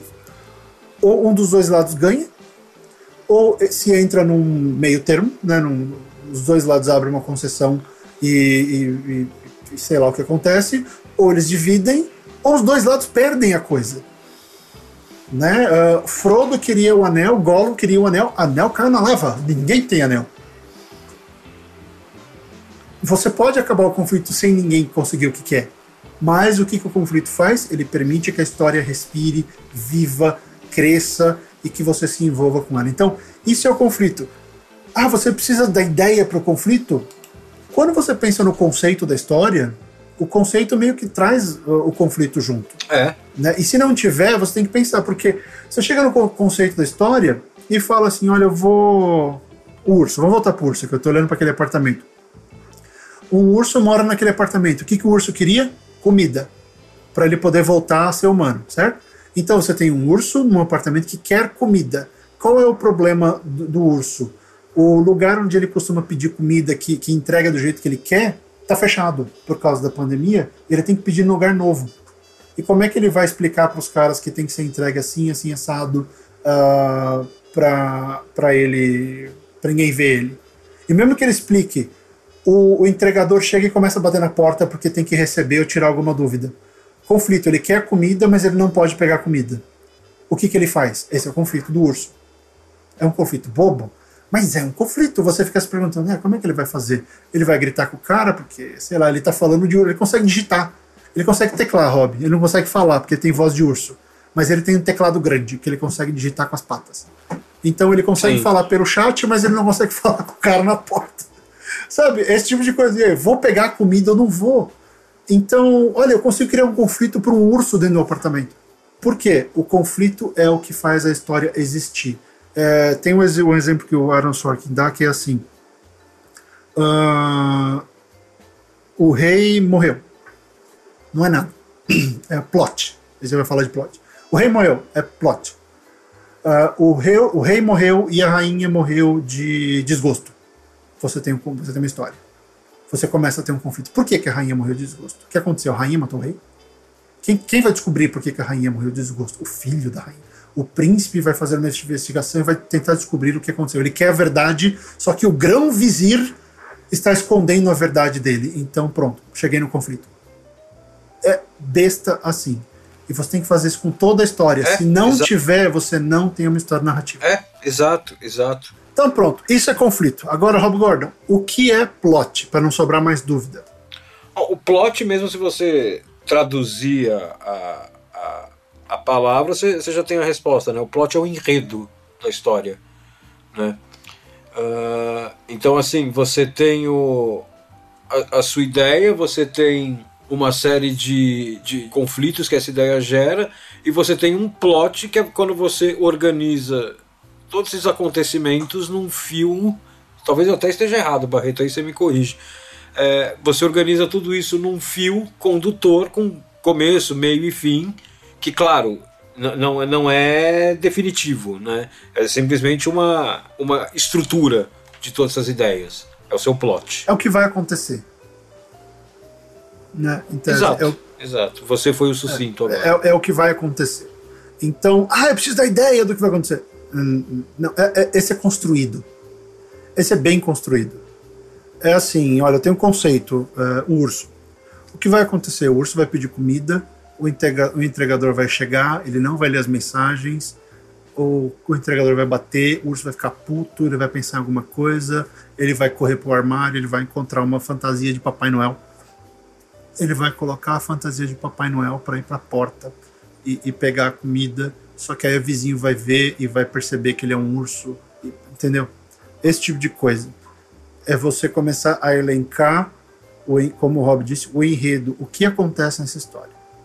Isso funciona mais para. No começo, antes de escrever, isso funciona para o escritor arquiteto. O jardineiro começa no urso. Tem um urso, e agora? Né? É, exato. exato. Tolkien, Tolkien foi super jardineiro nisso. Num buraco no chão vivia um hobbit. Que caralhos é um hobbit? É, o que, que eu faço a partir de agora, né? E O agora? que, que eu né? faço E- com isso? o que, que é esse bicho? E, e vamos, vamos lá. É, então, assim, o, o plot, ele, ele, ele também é tudo é composto por ideias. Esse é o negócio, cara. Você está escrevendo, você é criativo, todo, nada do que você está botando no papel existe. Nada. A gente inventa tudo. Tudo. A gente inventa nome. A gente não vai inventar, sei lá, a história tá passada no Rio de Janeiro, você quer fazer direitinho, então as locações estão certas. O busão que você vai pegar existe, mas o resto a gente inventa.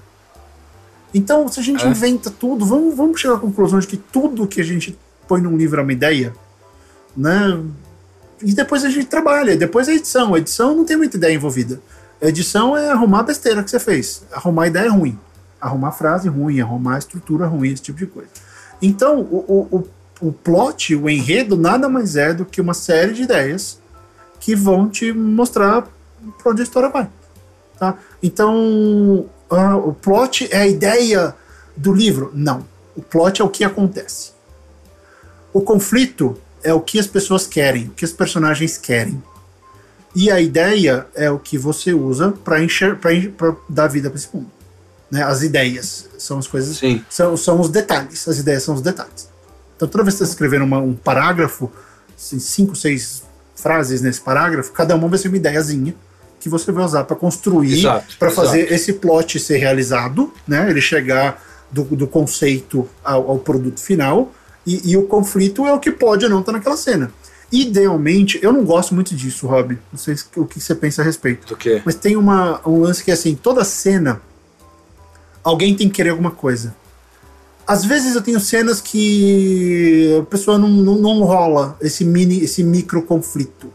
Eu não gosto muito de me forçar a toda cena ter um, um micro conflito. Ah, não, é. Nesse, nesse aí eu tô com você, cara. Eu não gosto, não. Eu não gosto. Às não. vezes eu tenho uma cena que é só romântica, tem uma cena que é só um desabafo. Ah, ah, mas o cara quer desabafar. Mas é, mas não tem ninguém pedindo ele, né? Então, assim, é, se ele quer desabafar, É, não exato. tem ninguém ali para falando, olha, você tá na biblioteca e quer abafar, aí, ó, e quer desabafar, aí você tem um conflito. Porque a bibliotecária pode virar o monstro dos monstros S.A. e vir pegar você. Mas se você tá em casa sozinho e você quer desabafar pro mundo, quem vai te impedir? Né? Não tem conflito ali. Não, é, então, exato. Eu não gosto dessa obrigatoriedade, É, não, cara. Cenas Eu mais não dramáticas tem que ter, mas eu, eu não gosto. Toda cena você tem que ter um, um quer, um querer e, e um não pode, ou tem o lance de entrou na cena de um jeito e saiu de outro.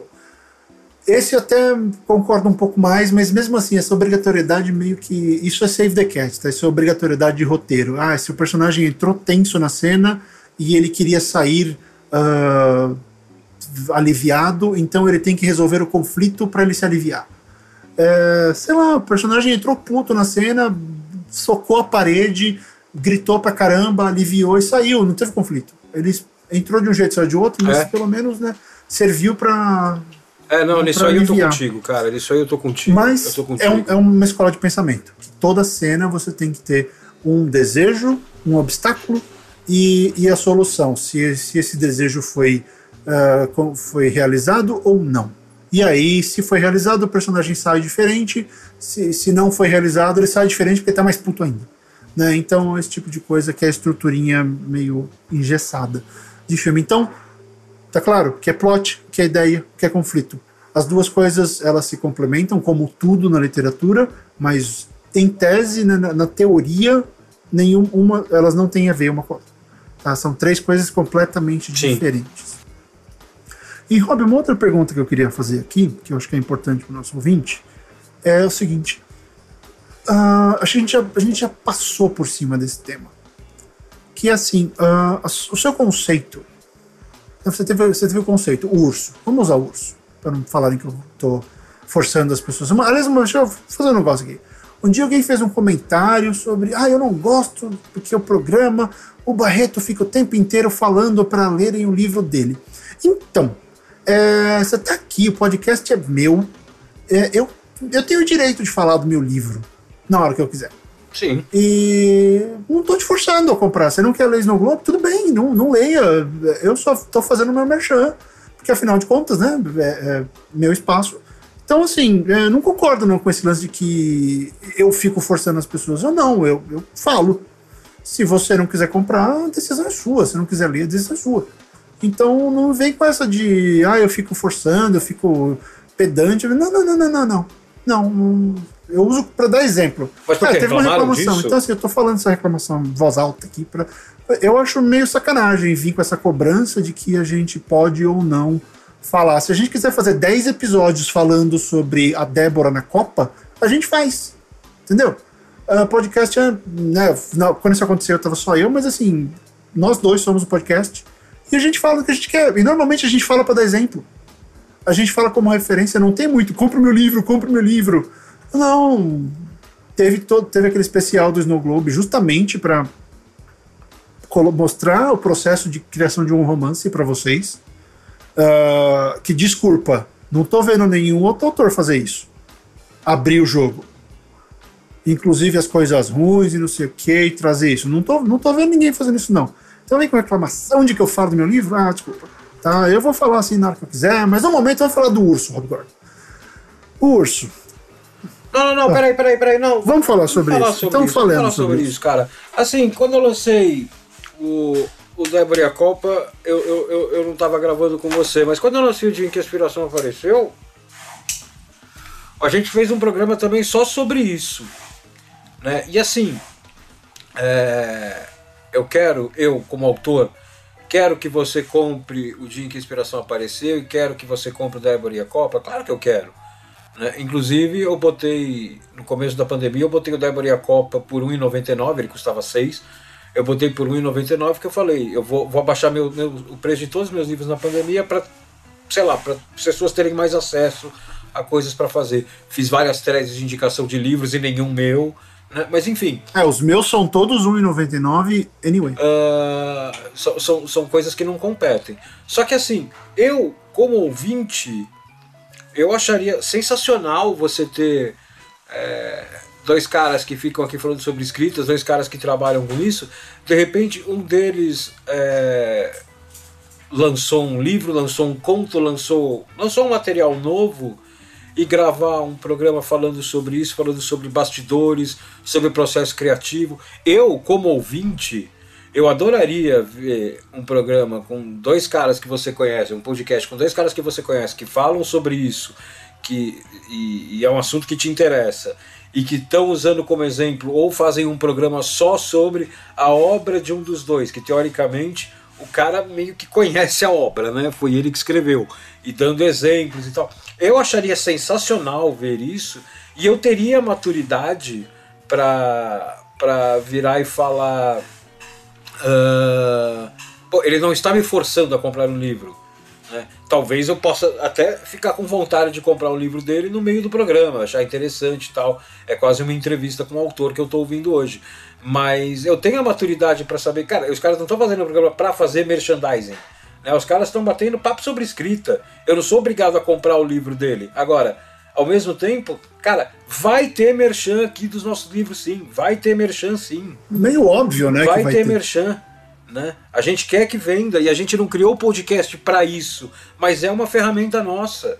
Exato. Então, assim, eu acho meio sacanagem esse tipo de, de, de cobrança. Eu quis falar exatamente por conta disso. E, e, a gente tenta fugir. É que eu, sou, eu acho mais seguro falar de um território que eu domino totalmente, que são os livros que eu escrevi, do que chegar aqui. Ah, vou começar agora a dar exemplo do André Bianco uh, que eu li um número X de livros, depois parei, adoro o André, vocês sabem disso, a gente tem uma relação legal, é, mas eu, eu faz tempo que eu não lembro de vampiro, aliás, né? eu fui para outra vibe, ele continuou numa vibe que eu fui para outra, e tranquilo, mas eu não vou pegar e ficar dando exemplos de outras pessoas e ca cair no risco, porque eu posso me criticar.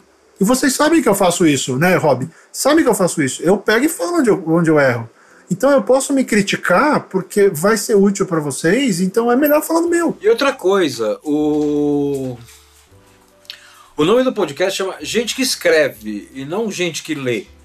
Né? Então, assim, eu acho super válido. Pô, a gente aqui citou Chefão nesse programa de hoje. Sim. A gente já citou várias outras obras de outros autores, já citamos filme, né, como exemplo. Só que, assim, é muito mais poderoso, vamos chamar assim, eu chegar aqui e falar num, num, programa chamado Gente que Escreve, eu falar assim, o capítulo tal, do, sei lá, do o dia em que a inspiração apareceu, eu escrevi assim, uhum. eu fiz isso, uhum. né? não é, olha, aqui dá para ver que o autor fez, não, é, eu sou o autor, eu estou falando, eu fiz isso. Né? É muito é, mais poderoso. Você não está recebendo a informação terceirizada. É, né? é, muito mais poderoso. E o link de compra do livro está aí na, na descrição do, do, do podcast para quem quiser comprar. Quem não quiser comprar, não tem problema. Não tem problema. Relaxa. Então, assim, é só estoque, tá? A gente a gente está aqui desde 2015, tivemos umas paradas e tudo, mas é, eu acho que não estou querendo me fazer de vítima, não, mas acho que a gente tem que entender a dinâmica da coisa, como o programa acontece e por que ele acontece, eu acho que a gente já deu muito, muito conteúdo que ninguém nunca precisou pagar nada por isso. Quem apoia a gente apoia porque quer. Uh, e a gente agradece demais, mas ninguém nunca foi obrigado a pagar para ouvir podcast. Então, vir cobrar que a gente não fale das nossas obras é meio que estranho. Tá? Então, só queria dar estoque. Uh, deixa eu aproveitar, já que eu tenho comida de rabo, vamos falar uma coisa boa, rapidinho. É... Chegou. Teve um comentário, Rob. Já que a gente está no momento. Depois a gente volta no urso. Eu nem lembro que eu estava falando do urso. Chegou um comentário no site que eu não vou conseguir ler porque é grande. Mas assim, a gente comeu rabo, mas vamos elogiar e falar quando você falou que é uma coisa poderosa. E o gente que escreve tem isso. No episódio passado a gente falou do namorado de alguém que estava ouvindo o programa para poder ter assunto.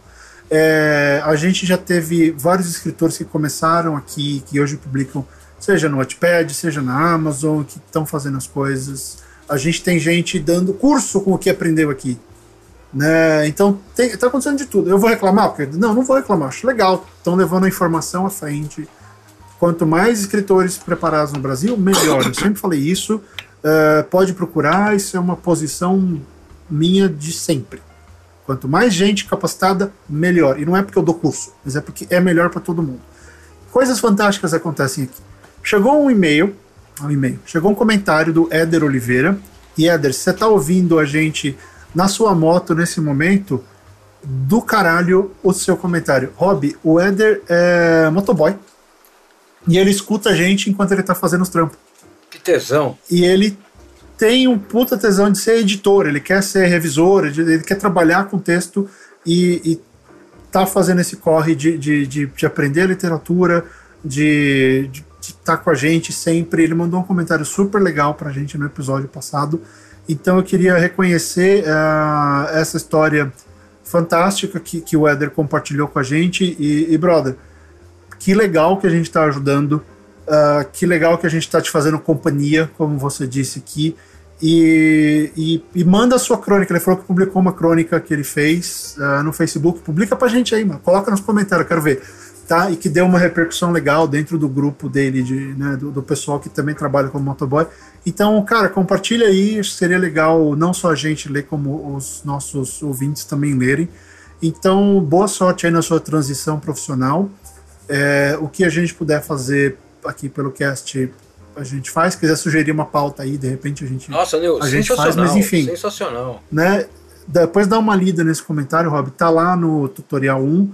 Então, Éder, show de bola. É, todo o apoio aí para para fazer essa transição e, e eu, eu me identifiquei com isso porque o meu irmão, o meu irmão, o César, embora ele não seja motoboy, ele trabalha também de moto o dia inteiro, uh, fazendo uns trampos em vários pontos da cidade, tudo. Então é, é uma coisa que é próxima familiarmente, né? Então bacana, eu achei demais esse seu esse seu seu comentário e o fato de que você quer trabalhar com, com revisão de texto e conteúdo. Então, cara, vai fundo que a gente puder ajudar, estamos aqui. Não precisa nem perguntar, eu acho que já ouviu tudo, né? Mas é, valeu, é, obrigado por ouvir a gente e cuidado aí no trânsito. e eu me identifico bastante porque o meu primeiro trampo, quando eu tinha 15 anos por aí, eu era ajudante geral de uma loja e, entre outras coisas, office boy. Antes de existir motoboy, eu era office boy. Então, porra, me identifico demais com isso, cara. Sensacional, sensacional, porra. Você também foi boy, Rob? Eu não sabia. Eu fui também. Fui, fui, fui. Opa! Eu trabalhei. Quantas vezes ficava naquela fila do caixa empresa do Unibanco? Nossa, eu, eu trabalhei como assistente numa gráfica. Meu primeiro trampo foi limpando tipo. Uh, e, e, pegando papel na gráfica e fazendo café pros caras. Eu nem tomo café, eu tinha que fazer café. Eu limpava banheiro, fazia O tudo. meu era. E, e aí meu prim... E aí o meu primeiro trampo registrado é, foi como office boy na, naquela York, sabe? Aquela fábrica que faz palinete, sei, concorrente sei, da Johnson. Sei. Eu trabalhei lá, eu fui, eu fui office boy lá por, um, por uns dois anos. Cara, eu, e, fala. e foi louco. Não, louco, fui roubado, uh, peguei enchente, aconteceu de tudo naquele Cara, eu fui. Eu fui durante um ano e meio, dois anos, eu fui ajudante geral e, e office boy de uma loja de material de limpeza para condomínio que era da minha tia com o sócio dela. Então eu ficava basicamente lá só com o sócio. E então assim, minha rotina é, eu estava de manhã, então eu trabalhava à tarde, nas férias eu trabalhava o dia inteiro. E, e minha rotina era o seguinte, cara, eu, eu atendia balcão e puta, cuidava do estoque, tudo. Todas as minhas roupas eram manchadas, todas. Porque eu mexia com cândida, mexia com cloro, então Tipo. Eu mexia com tinta de gráfica, imagina. Uma, só saía com gasolina. Tinha uma calça minha de moletom, que ela era uma perna azul e a outra perna era. que a calça era azul, mas a outra perna ela era praticamente toda rosa já. É, hum.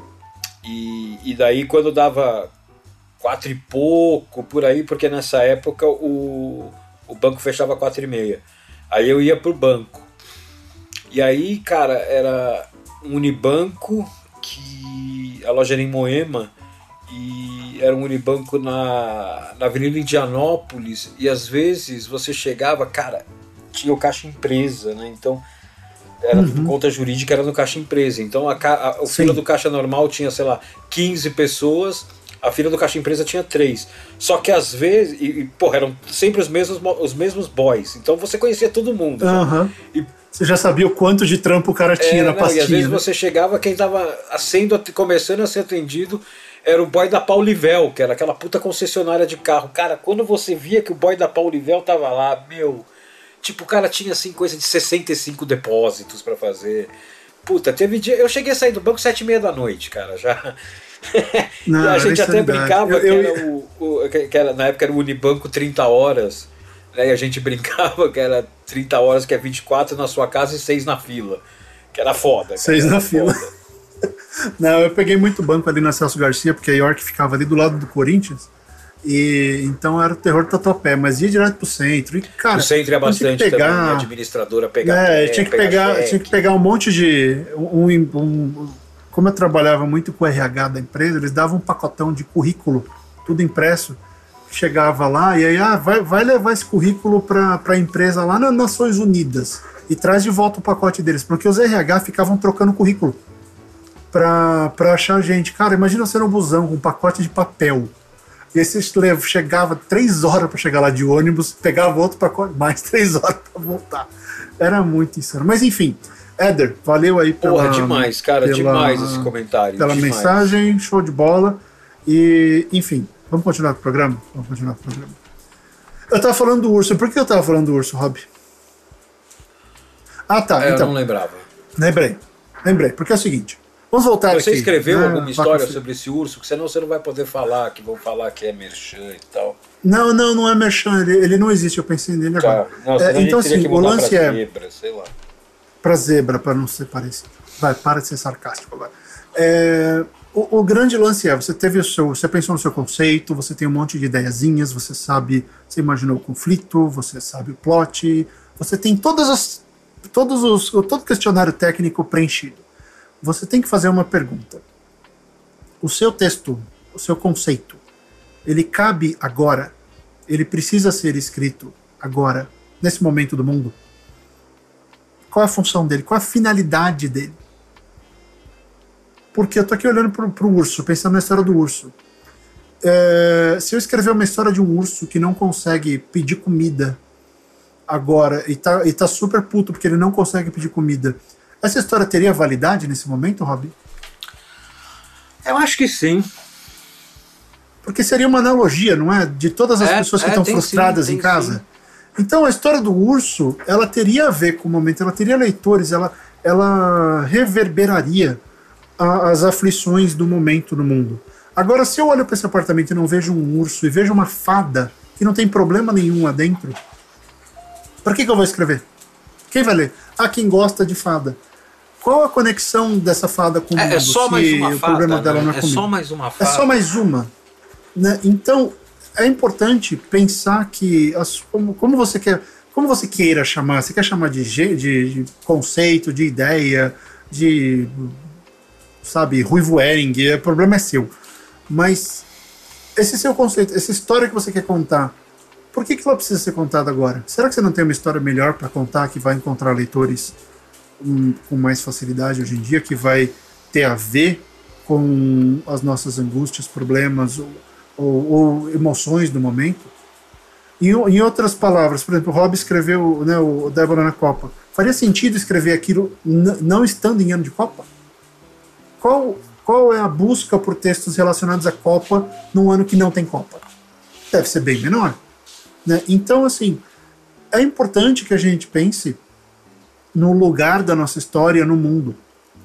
É, o que, que a gente quer com ela? Estou tá? falando para quem quer publicar. Se você está escrevendo só para fazer teste, põe o urso, a fada, um elefante, uma pulga, põe todo mundo, põe o Sauron, põe todo mundo dentro daquele, daquele apartamento e faz uma zona. É, você está testando. Mas se você vai mostrar isso para o público, se você vai publicar, se você vai receber feedback disso, se você espera que as pessoas reajam ao seu texto, é, por que agora? Se faça essa pergunta, sabe? É, eu tenho muitas pessoas que estão, olha, Merchan, descobrindo Filhos do Fim do Mundo agora e falando: caramba, Barreto, você foi profeta com essas coisas. Eu falei: não, não fui profeta. Eu só peguei um monte de coisa que já tinha acontecido, requentei, coloquei lá. É que o, a sociedade é cíclica. A gente costuma fazer muita cagada. Sim. A gente faz muita merda. Então é só você olhar as merdas anteriores fala, ok, vamos atualizar esta merda e colocar esta merda no presente.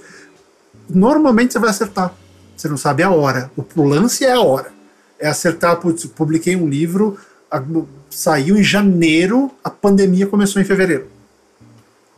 Eu vi um cara que fez isso, um gringo, fez isso e tinha gente xingando ele na Amazon, Rob, porque ele estava sendo aproveitador. Não, o livro saiu em janeiro. O livro está escrito há dois anos tá, tá em edição, preparação, tava em pré-venda no ano É foda, né?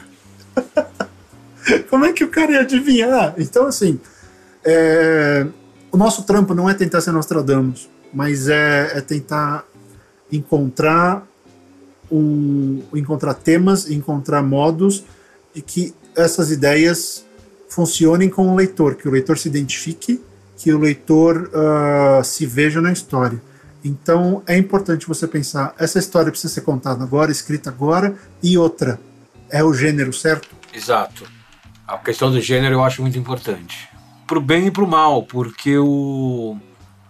o às vezes você cria uma história, você cria uma, você tem uma ideia, você começa a estruturar, só que você tá com aquele negócio do tipo, uh, ah, eu quero que ela seja uma ficção científica. É. Só que às vezes, cara, é, tudo que você criou, todo conceito que você criou, tudo, ele, ele, ele começa a puxar para uma outra coisa que não é uma ficção científica e você fica tentando encaixar. É, você força a barra. Na né? ficção científica. É, então aí que tá. De novo a gente volta porque a gente falou um pouquinho atrás aqui. Permita-se, né? Permita a história dar o palpite dela. Cara, a história, ela nasceu de você, essa história ela não existiria sem você. Só que assim, a história, ela não é simplesmente uma uma ferramenta. Cara, a, a, história é um negócio muito fantástico, cara. A história ela é o, o, o, objetivo, mas ela é o caminho também. Ela dá insights muito bons sobre ela mesma. Né? Você tem que se permitir ouvir esse tipo de coisa. E gênero, hoje em dia, é um negócio muito fluido. Né? Você, você consegue brincar com gêneros diferentes. Uh, você quer um exemplo bem rasteiro disso? É aquela aquele tipo de literatura uh, uh, que hoje está tá muito em moda, que é a literatura, sei lá, softcore erótica, que você entra na Amazon, só tem isso hoje na Amazon. Né? Uh, então é. Que é o hot. É. Então é o, o. Você tem isso em. Puta, em romance de capa, em universo de capa espada, você tem isso em máfia, você tem isso em ficção científica. E é engraçado que as capas são sempre as mesmas, né? Tipo, se for ficção científica e o livro é sobre o romance dela com o astronauta, ou se for western é sobre o, o, o, pistoleiro solitário, ou se for máfia e é o romance dela com o contador. A capa é sempre a mesma, é, é, é algumas coisas azuis com close de um homem que você só vê do nariz para baixo, com a barba por fazer e a camisa aberta, sempre. É a mesma. Ah, é, e aí tem sempre aqueles nomes, né? E, e os títulos são divertidos. É o, o CEO do sonho, exato, exato. o CEO da minha vizinha. Exato o advogado, o cara sempre é uma profissão. Exato, né? a mira é, do pistoleiro. É, é. Uh, e o, no, no Western era sempre isso, né?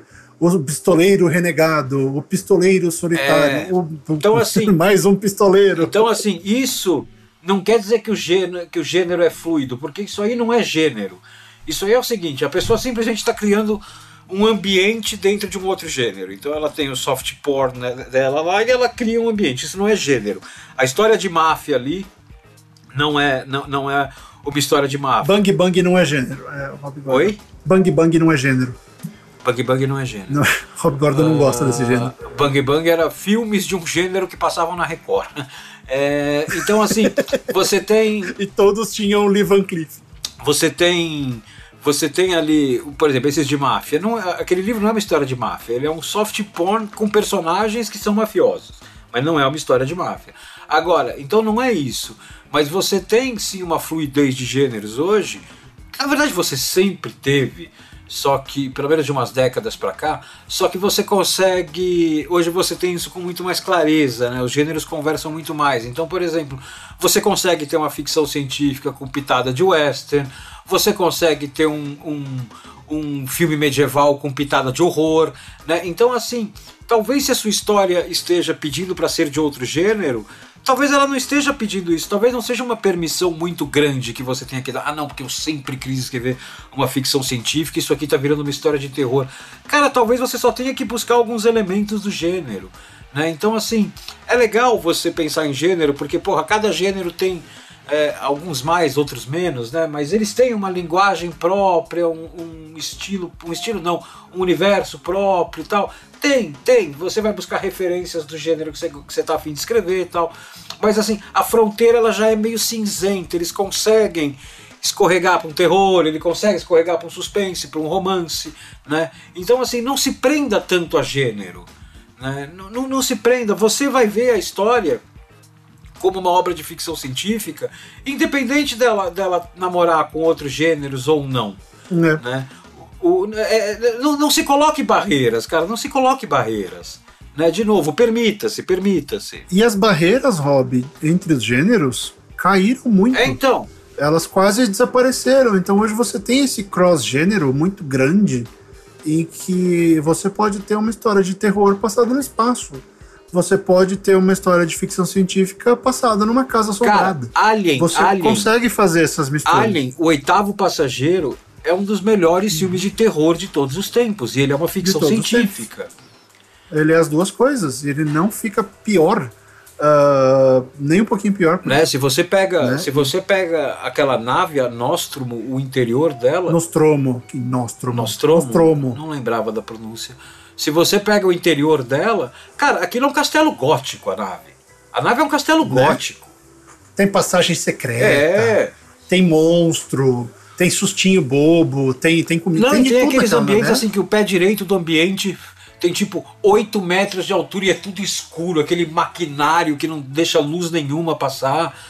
Então, assim, não, não, se prenda a isso, cara, não se prenda a isso. A gente já conversou aqui antes outra vez que Blade Runner é um western, né? Não se prenda nisso né? Exatamente. Enfim, pense nisso. Sua história precisa ser escrita agora e se sim, qual é o melhor gênero para ela? Tá? Não force. E use isso como recurso, né? Não como limitação. Isso é recurso. Exatamente. Ah, mas eu quero escrever um terror. Não tá cabendo? Pega outra história, pega outra ideia, é. pega outro conceito é. e faz o terror com outro conceito. Mas se você quer realmente contar essa ideia desse romance, não sei o quê, e, e não é o terror que você quer, de repente você tem, você pode estar tá com vontade de escrever um romance. Que nem esse conto que eu estou escrevendo agora, que eu vou mostrar para o Rob muito em breve, que eu não sei se eu vou ser preso ou premiado por ele. Eu eu tô mexendo, pela primeira vez eu estou mexendo descaradamente com política e, e, social do Brasil hoje. Pela primeira vez eu tô assim, eu, eu tirei, eu tirei os elementos. A história é ficção porque não aconteceu. Mas todo o resto é verdade todo o resto. Então, é, você tem que escolher. Eu pensei, eu vou colocar isso aqui numa história de terror, eu vou criar uma alegoria. Eu não quero alegoria, eu quero dar na cara. Então, se eu quero dar na cara, não tem outro gênero. Sim. Não tem outra coisa para fazer. Então, a minha saída é exatamente essa. Tá, então, assim, são várias coisas que você tem que pensar e, e levar em consideração antes de, de, de realmente escrever uma coisa. Então, assim, tem várias práticas que, que você pode fazer. Eu já vou fazer um micro merchan agora aqui, mas eu já ia fazer mesmo, dane é, Todas as coisas de ideia e tudo, eu vou trabalhar bastante nisso num workshop que eu vou dar no dia 28 Você pode falar junho, dos seus tá? cursos? Porque você está vendendo coisa. Eu acho que eu, a, a, Dona Lu, a Dona Lu e a comida das crianças é, or, autorizou. Então, se a Dona Lu autorizou, nós, nós fala. É, então, assim, dia 28 de junho vai ter uma, uma oficina chamada Criatividade Total. Ela é uma oficina exatamente para isso, para fazer um monte de exercício para soltar essa criatividade, para encontrar saídas alternativas, para criar um cinto de utilidade do Batman para você ter e usar a toda hora aí na hora que você for escrever. Então, uh, essa oficina ela tem duração de quatro horas, então entre, entre as duas e as seis da tarde. Obviamente, essa oficina é online, ela no escreva sua história.net, então você pode participar de qualquer lugar do Brasil, ziu, ziu, ziu, ziu, ziu, tá? A gente ainda tem algumas vagas, então se você quiser participar, vai ter muito exercício, muita coisa, é bem prático, você vai fazer muita coisa, você vai ter muita ideia. Uh, eu já estou desenvolvendo essa, essa workshop há uns meses. Ela ia acontecer durante o dia inteiro, presencial, caramba, eu ia vestido de palhaço, ia ser uma zona. Mas não dá, né?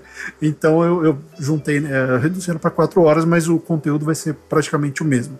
Então, se você quiser participar, se você tiver esse tipo de, de dificuldade, de dúvida, aparece lá que a gente vai arrumar a sua cabeça e, e botar ideias. Então é, é assim.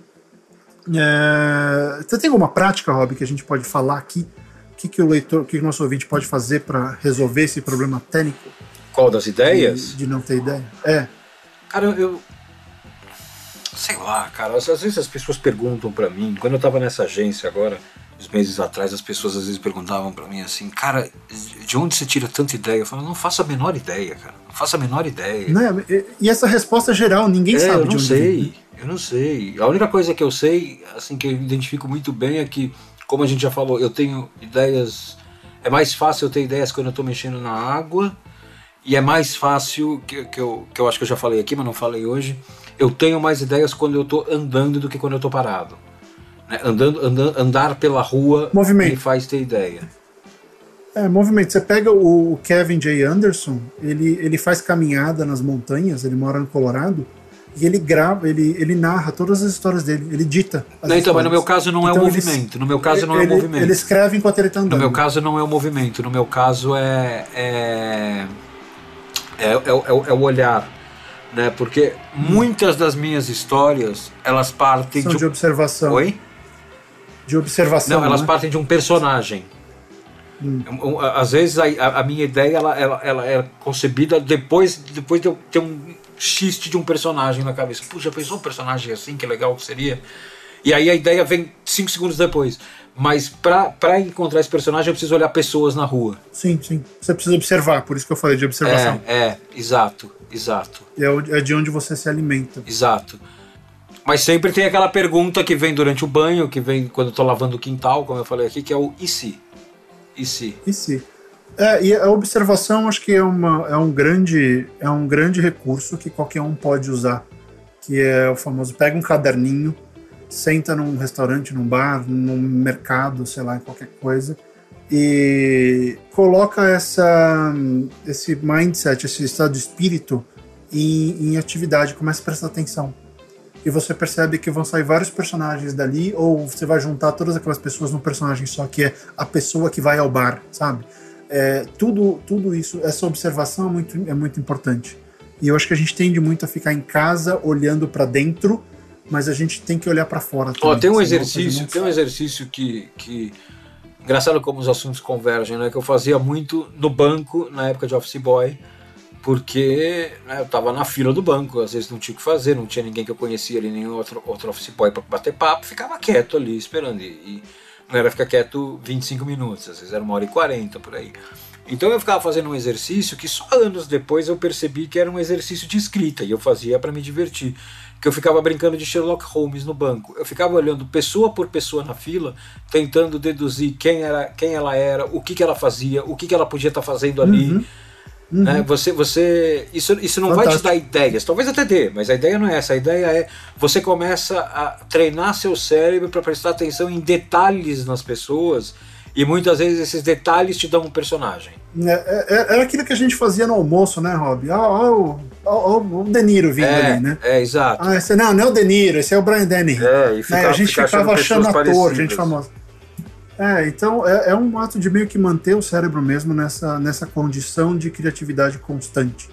E isso é importante, isso todo mundo devia fazer. Ah, e como estamos chegando ao final do programa, que já tem 500 horas de gravação, se você quiser fazer mais exercícios e aprender comigo sobre criatividade, entra lá no escrevasuahistoria.net, o link está na postagem desse programa e participe desse workshop. Rob, chegamos ao final deste tutorial de ideias. Foi um bom tutorial de ideias. Eu acho que agora os nossos ouvintes já sabem o que fazer com as ideias deles. Sim, com certeza, Né? com certeza. Então, sejam proativos com as ideias, não se fechem, pensem em tudo isso, apliquem isso às suas coisas, vocês vão ver que, ah, por mais que pode ser que esse sistema não funcione para você, mas ele vai te abrir outras portas. Então, tente porque vale a pena. Não, e ferramenta nunca Tá? é demais, né? Pode não ser a ferramenta ideal para você, mas é ferramenta demais. nunca é demais. Nunca é demais. Então tá, chegamos ao final de mais um Gente que Escreve. Lembre-se de seguir a gente nas redes sociais. Nós estamos, pelo menos eu, especialmente no Twitter, no arroba Fábio M. Barreto. O Rob não parece, você, não, você tá sumido do Twitter, Ah, né, tô, Rob? aquilo é tóxico demais, cara. Hoje eu voltei, É tóxico. eu, eu, eu, eu gosto do Twitter, eu adoro o Twitter. E, mas às vezes eu tenho que ficar uns três dias fora, quatro dias fora, porque não dá. É tóxico demais aqui. Eu sei. Eu fico só vendo, nas, eu só fico nas minhas mentions e falando com quem fala comigo. Então eu tô lá basicamente para prestar serviço aos leitores e ouvintes. Então se você precisar, fala comigo por lá. Mas, mas me sigam lá sim, me sigam lá sim, é Rob Gordon underline SP. A gente também tá no Instagram. Eu tô pulando fora do Facebook. Uh... É, Facebook eu, eu, eu, eu, abro duas vezes por ano, faz uns dois anos. É, eu abro duas vezes é. por ano, faz, faz bastante. Enfim, sigam a gente no Twitter e falem com a gente pelos comentários ou pelo e-mail do Gente que Escreve que o nosso e-mail, para quem não sabe, para quem não entra na nossa postagem para ver os links, é gente que escreve podcast arroba gmail.com. Tá legal, pessoal? Esse foi o nosso programa dessa semana, dessa quinzena, desse ano. Vai saber quando a gente volta. Uh, espero que vocês tenham gostado. Um grande abraço para vocês e continuem a escrever. Tchau, pessoal. Até a próxima. Deixa eu pausar a gravação. Deixa eu parar a gravação.